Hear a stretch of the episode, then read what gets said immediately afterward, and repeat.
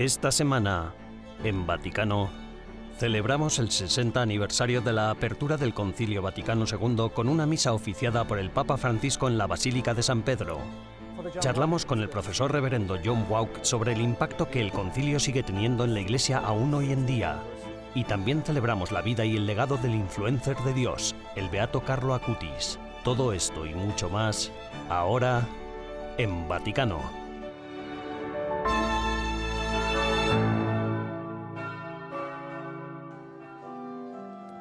Este 11 de octubre, el Papa Francisco ha celebrado la Santa Misa en la Basílica de San Pedro.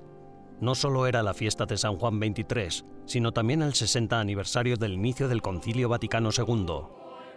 El 11 de octubre de 1962, en este mismo lugar, en la Basílica de San Pedro, se hizo historia. El Papa Juan XXIII inauguraba el Concilio Vaticano II. Más de 2.000 padres conciliares entraron en la Basílica de San Pedro en solemne procesión, basílica que habían transformado en una enorme sala de conferencias. Asistieron periodistas de todo el mundo.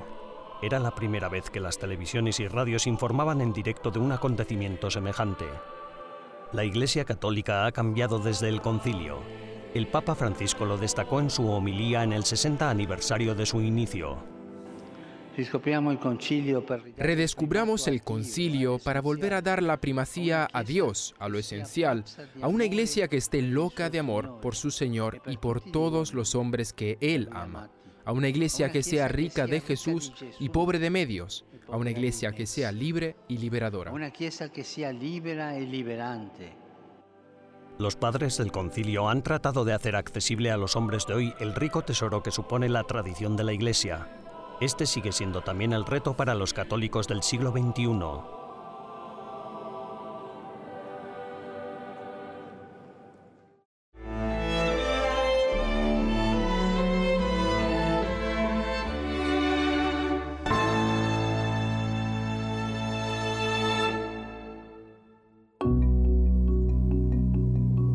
Desde el 4 de octubre es oficial el Vaticano se ha unido al Acuerdo Climático de París. Al firmar el Acuerdo de las Naciones Unidas de 2015, la Santa Sede se compromete a trabajar por los objetivos comunes de la lucha contra el cambio climático.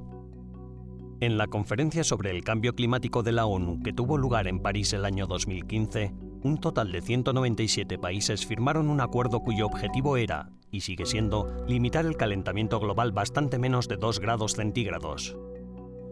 A la reunión en la Casina Pío IV, organizada por la Secretaría de Estado y la Pontificia Academia de Ciencias Sociales, asistieron, entre otros, el secretario de Estado del Vaticano, Pietro Parolin, los cardenales Michael Czerny y Fernando Bergez, el arzobispo Paul Gallagher y diversos ministros de Exteriores y representantes de la ONU.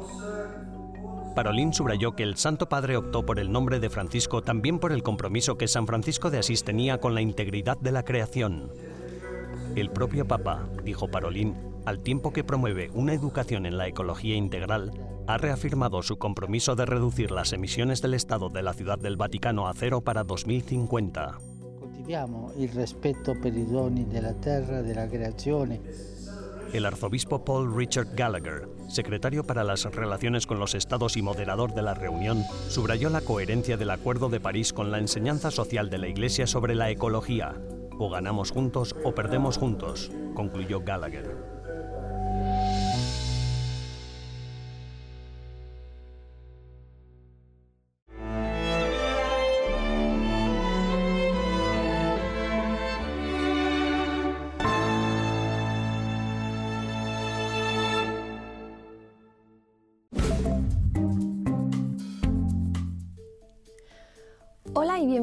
Las novedades del Vaticano de esta semana, las noticias más relevantes del Santo Padre y del Vaticano. El Papa Francisco ha canonizado a dos nuevos santos para la Iglesia Católica, Artemide Zati y Giovanni Battista Scalabrini. Ambos nacieron en Italia en el siglo XIX. Scalabrini es conocido por haber fundado una orden misionera que atendía a los inmigrantes. Zati, por su parte, fue el mismo un inmigrante que dejó Italia para ir a Argentina con su familia a los 16 años. El Papa Francisco ha expresado su profundo dolor y luto ante la noticia de la masacre ocurrida en una guardería de Tailandia, que ha dejado al menos 34 muertos, 23 de ellos niños. El pontífice, en un telegrama firmado por el cardenal secretario de Estado Pietro Parolin, expresó sus condolencias. Según los medios de comunicación, la masacre fue perpetrada por un solo hombre armado con una pistola y un cuchillo, el 6 de octubre en la localidad de Utai Sawan, al noroeste de la capital, Bangkok. Tras la exigencia de una disculpa y la amenaza de que podría presentar una queja oficial al Santo Padre, el presidente de la Conferencia Episcopal Alemana, el obispo Batzing, se reunió con el cardenal Koch en Roma. El intercambio fue el resultado de un desacuerdo sobre las observaciones de Koch relacionadas con los cristianos alemanes, la ideología nazi y las afirmaciones teológicas que figuran en un documento clave del camino sinodal alemán. En su intervención en la conferencia La Santidad de hoy, el Papa Francisco subrayó que los santos no están desconectados de las realidades de la vida cotidiana, sino que viven fielmente el Evangelio en plenitud dentro de las comunidades en las que se encuentran. En sus palabras, los santos no provienen de un universo paralelo, sino que son creyentes que pertenecen al pueblo fiel de Dios y están firmemente arraigados en una existencia cotidiana hecha de vínculos familiares, de estudio de vida laboral, social, económica y política.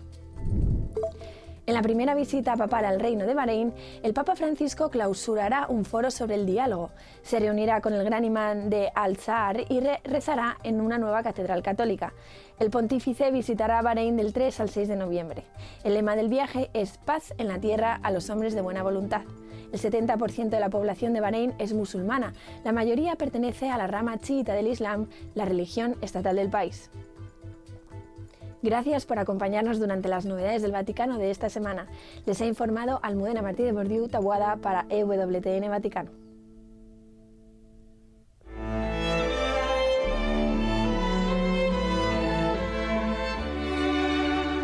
En breves instantes regresamos con más en Vaticano.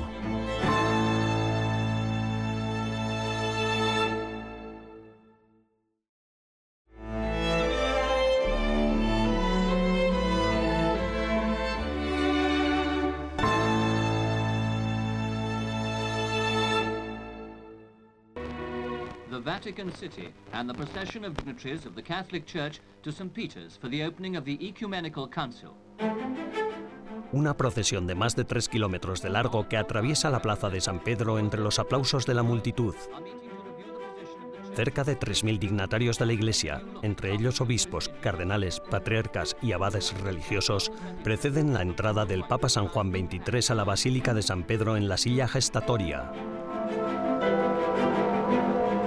Son imágenes del 11 de octubre de 1962, día de la apertura del vigésimo primer concilio ecuménico de la historia, el Concilio Vaticano II. Gaudete Mater Ecclesia, la Madre Iglesia se alegra. Estas palabras pronunciadas en latín por el Papa Juan XXIII dieron comienzo a los trabajos del Concilio Vaticano II, un concilio que dio paso a una nueva era en la historia de la Iglesia. Uh, Aprovechando la ocasión de la celebración, me gustaría sugerir que echáramos un buen vistazo a lo que el concilio estableció. Muchos se fijan en la llamada de Juan XXIII al concilio, y deben hacerlo porque ese es el momento histórico, pero no habría podido hacerlo sin los preparativos que hizo Pío XII, quien había previsto el concilio mucho antes, pero fue interrumpido por la Segunda Guerra Mundial. Gran parte de su preparación fue para que la Iglesia comenzara a reflexionar sobre lo que debía hacer para acomodarse a la realidad del mundo contemporáneo.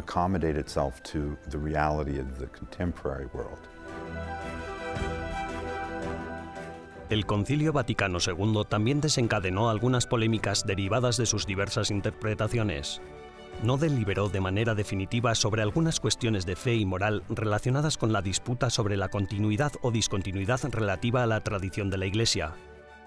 Pero sin duda, aportó un nuevo rostro a la Iglesia en su forma de presentarse al mundo contemporáneo.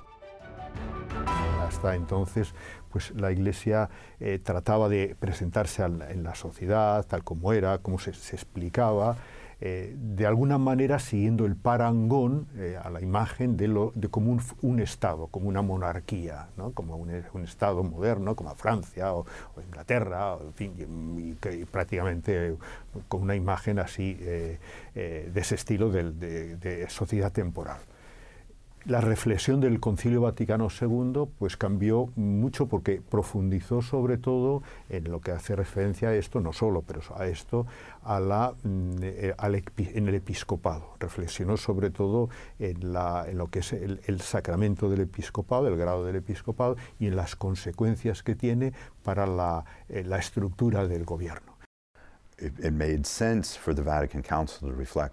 Tenía sentido que el Concilio Vaticano reflexionara sobre cómo debía afrontar la Iglesia a los tiempos modernos, sus relaciones con los gobiernos, con otras iglesias, con otras religiones o con el propio mundo. Conocer ese contexto y saber qué se pensó en ello mucho antes de que ocurriera nos da la sensación de que no fue una reacción, sino algo que se había considerado y valorado durante mucho tiempo but something that had been, been thought about and considered for a long time.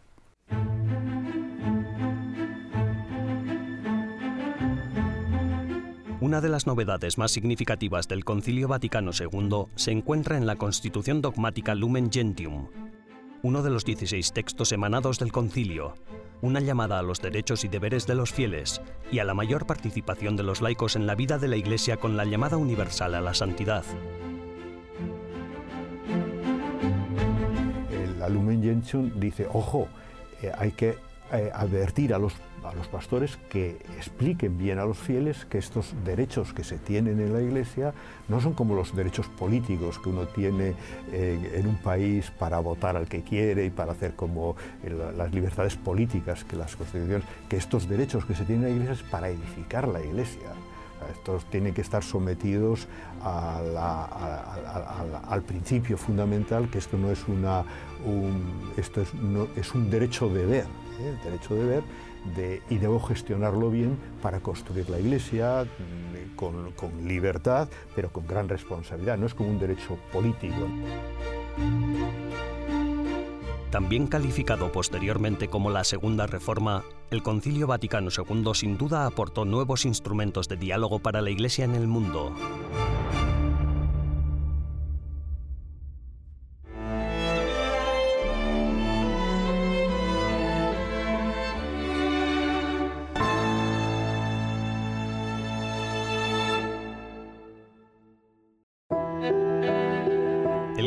Vaticano II es a menudo malinterpretado y puede suscitar reacciones muy diversas. Algunos le atribuyen el mérito de haber llevado a la Iglesia a la era moderna. Otros creen que es la razón de muchos de los cambios que han eliminado aspectos significativos de la tradición y que, en última instancia, es responsable del alejamiento de tantos de la fe. En este 60 aniversario de la apertura del Concilio Vaticano II, hemos querido indagar en la cuestión y ver cuáles han sido las principales conclusiones del concilio. Para ello, nos sentamos con el padre John Walk, profesor de la Universidad Pontificia de la Santa Cruz en Roma. Padre John Walk, me alegro de verle y le agradezco que nos dedique su tiempo. Me alegra estar hoy aquí. Retrocedamos en el tiempo y recuérdenos por qué se convocó este concilio y lo trascendental que resultaba la ocasión.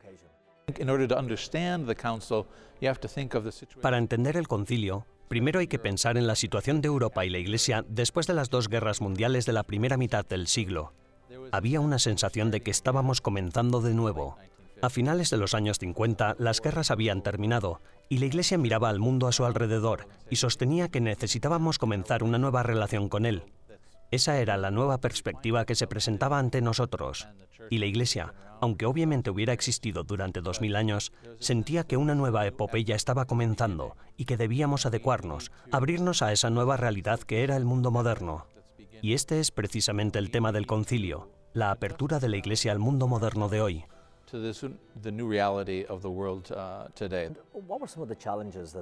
Algunos de los desafíos que trataban de abordar son problemas que nosotros ahora estamos tratando de solucionar, porque, como usted decía, después de la Segunda Guerra Mundial, el mundo ya con la paz que tanto anhelaba, la iglesia en esa época atravesaba una época dorada, gran asistencia, muchos seminaristas, y entonces, ¿cuál era el problema? El concilio no trataba realmente de abordar los desafíos, más bien quería aprovechar las oportunidades que el tiempo de paz después de la Guerra Mundial proporcionaba, y era visto como la oportunidad perfecta para que la Iglesia se comprometiera con el mundo. Además, la Iglesia fue bendecida con muchas vocaciones en aquel entonces. Había grandes artistas e intelectuales que eran católicos, que vivían y estaban activos en ese periodo, yo creo que el concilio se produjo no tanto por la preocupación ante los desafíos, sino más por el optimismo y las oportunidades que se presentaban. Una parte clave del mensaje de Lumen Gentium, la constitución dogmática sobre la Iglesia, era el capítulo 5, que trata sobre la llamada universal a la santidad. La idea era que cada cristiano, por el hecho de ser bautizado, está llamado a la perfección de la caridad y a la perfección de la plenitud de la vida cristiana que es la santidad. Padre John, ¿por qué cree que todavía hoy muchos católicos a lo largo del mundo viven el Concilio Vaticano II abrazando su espíritu, mientras que otros todavía lo miran con recelo? Bueno, creo que si se leen los documentos del concilio, se obtendrá una impresión muy diferente a la que se obtiene por la forma en que la gente habla del mismo. La forma en la que el concilio se presentó en los medios de comunicación, por ejemplo, es bastante diferente de lo que figura en los textos. Lo mismo sucede con la forma en la que se presentó a finales de los años 60, después de que el concilio hubiera terminado y se hubiera implementado. Se justificaban muchas cosas en cuanto que el concilio había dicho esto, y por lo tanto ahora se podía hacer esto otro. Y en los años 70 sucedió lo mismo, y nos encontramos con muchas desviaciones en la práctica litúrgica, por ejemplo, o en cuestiones doctrinales. El concilio coincidió con una revolución cultural en la sociedad que también afectó a la vida de la Iglesia. Es por todo esto que considero que es muy difícil separar lo que exactamente es el concilio de lo que es la aplicación del concilio, las consecuencias que tuvo en la sociedad y en la Iglesia. ¿Son causadas por el concilio? ¿Son una coincidencia? ¿O todo va junto como una mezcla de los años 60 y 70 que supusieron una época muy traumática? Porque después de ese gran periodo de esperanza propio de los años 50 del que antes hablaba, nos íbamos a comprometer con el mundo moderno. Pero sin embargo, parecía que el mundo moderno estaba pasando por encima de la Iglesia. Los sacerdotes y las monjas estaban dejando sus vocaciones. El número de vocaciones descendió drásticamente. Había confusión doctrinal. Por ejemplo, hubo protestas contra las enseñanzas tradicionales de la Iglesia sobre la sexualidad. Y todo esto sucedió a la vez, y no por algo que estuviera en los textos del concilio. El problema, en realidad, vino después del concilio.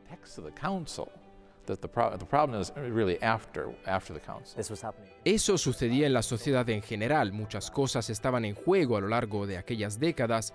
Usted mencionaba la cobertura de los medios de comunicación, que es fascinante en torno al Concilio Vaticano II, porque hoy sabemos que, por desgracia, tenemos unos medios de comunicación muy polarizados en muchas partes del mundo, en particular en Estados Unidos. Pero este también era el caso en aquel entonces, ¿no es así? Fue cuando vimos por primera vez esa división. ¿Hacia dónde te inclinas en la iglesia? ¿Cómo se interpretaba todo, así como a las personas involucradas, los cardenales y demás? Por primera vez los pusieron entre comillas públicamente.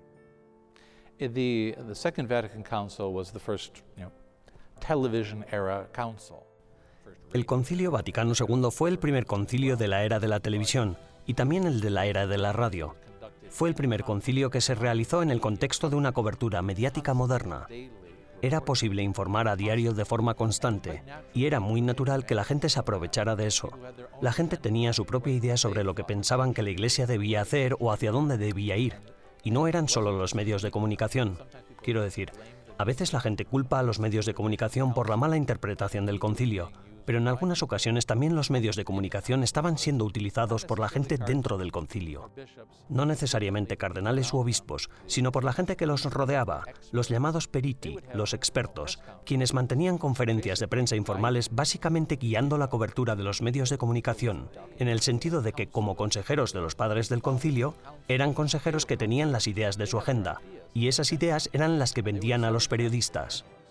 Así que, en cierto sentido, se podría decir que los periodistas estaban siendo utilizados por gente relacionada con el concilio y que no eran simplemente los medios de comunicación, los medios de comunicación externos, los culpables del mal manejo del concilio. También estaban siendo dirigidos por personas desde dentro del concilio. Padre John Walk, ha sido un placer hablar con usted. Muchas gracias por su tiempo. El placer ha sido mío.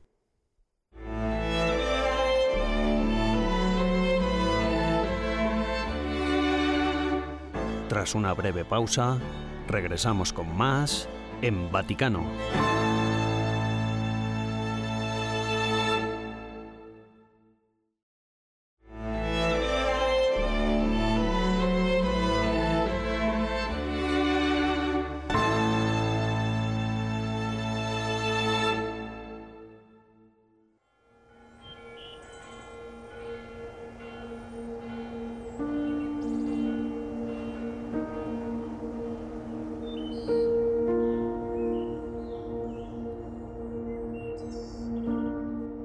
12 de octubre, la iglesia celebra la fiesta del Beato Carlo Acutis, el joven milanés de 15 años que murió ese mismo día del 2006 a causa de una leucemia fulminante.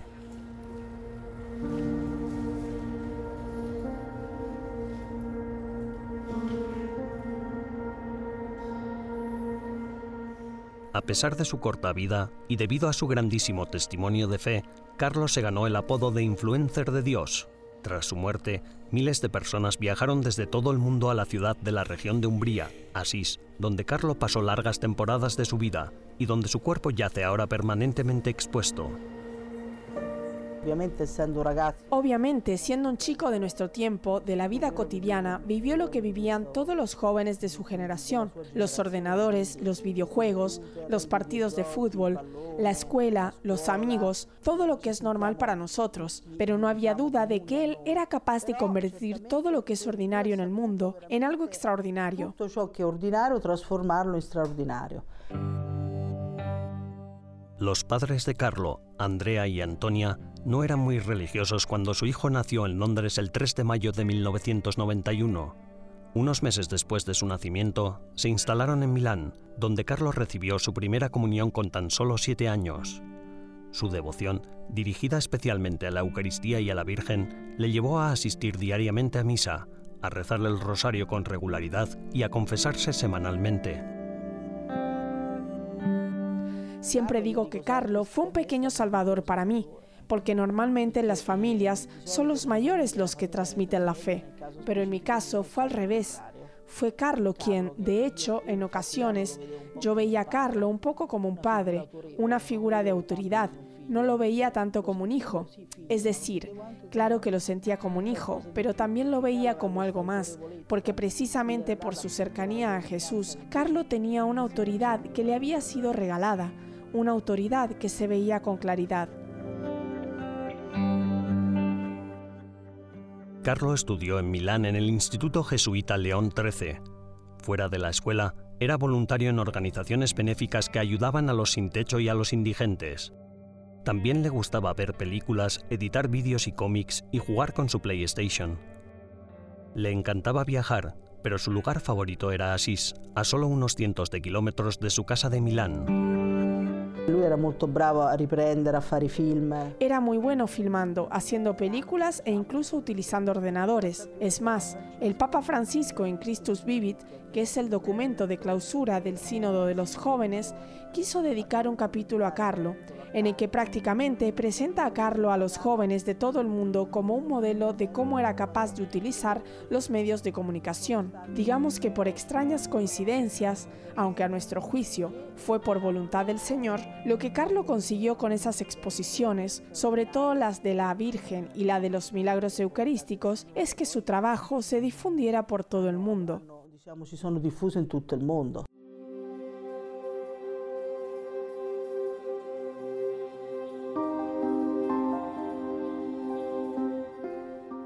Los que le conocían lo consideraban un friki de la informática por su pasión y habilidad con los ordenadores e Internet. A los 11 años, Acutis empezó a diseñar una página web dedicada a catalogar cada milagro eucarístico registrado en el mundo. La terminó en 2005, un año antes de su muerte. La exposición sobre los milagros eucarísticos era algo con lo que se sentía comprometido. Todo empezó en la época en la que empezó a ser ayudante de catequista en la parroquia, cuando más o menos tenía 11 años. Él había pedido ser ayudante de catequista y luego, en ocasiones, como era un chico muy preparado, muy adelantado a los de su edad, le permitían enseñar el catecismo a él solo. Cuando contrajo leucemia, ofreció su sufrimiento por el Papa Benedicto XVI y por la Iglesia. Carlo Acutis murió el 12 de octubre de 2006, cuando solo tenía 15 años. De acuerdo con sus deseos, fue enterrado en Asís. El 5 de julio de 2018 fue declarado venerable por el Papa Francisco.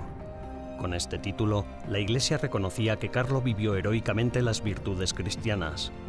En noviembre de 2019 se emitió un dictamen positivo sobre otro milagro atribuido a su intercesión, y el 21 de febrero de 2020 el Papa Francisco reconoció dicho milagro. La celebración de la beatificación tuvo lugar en Asís el 10 de octubre de 2020. Ahora Carlo es el patrón de Internet y de los jóvenes. El cuerpo del joven beato, cuya tumba se encuentra en el santuario de la desposesión de Asís, está expuesto permanentemente desde el 1 de junio de 2022 y es visitado por muchos peregrinos. Son los jóvenes quienes, en particular, más se conmueven con la vida de Carlo Acutis y vienen a meditar y a rezar ante su tumba.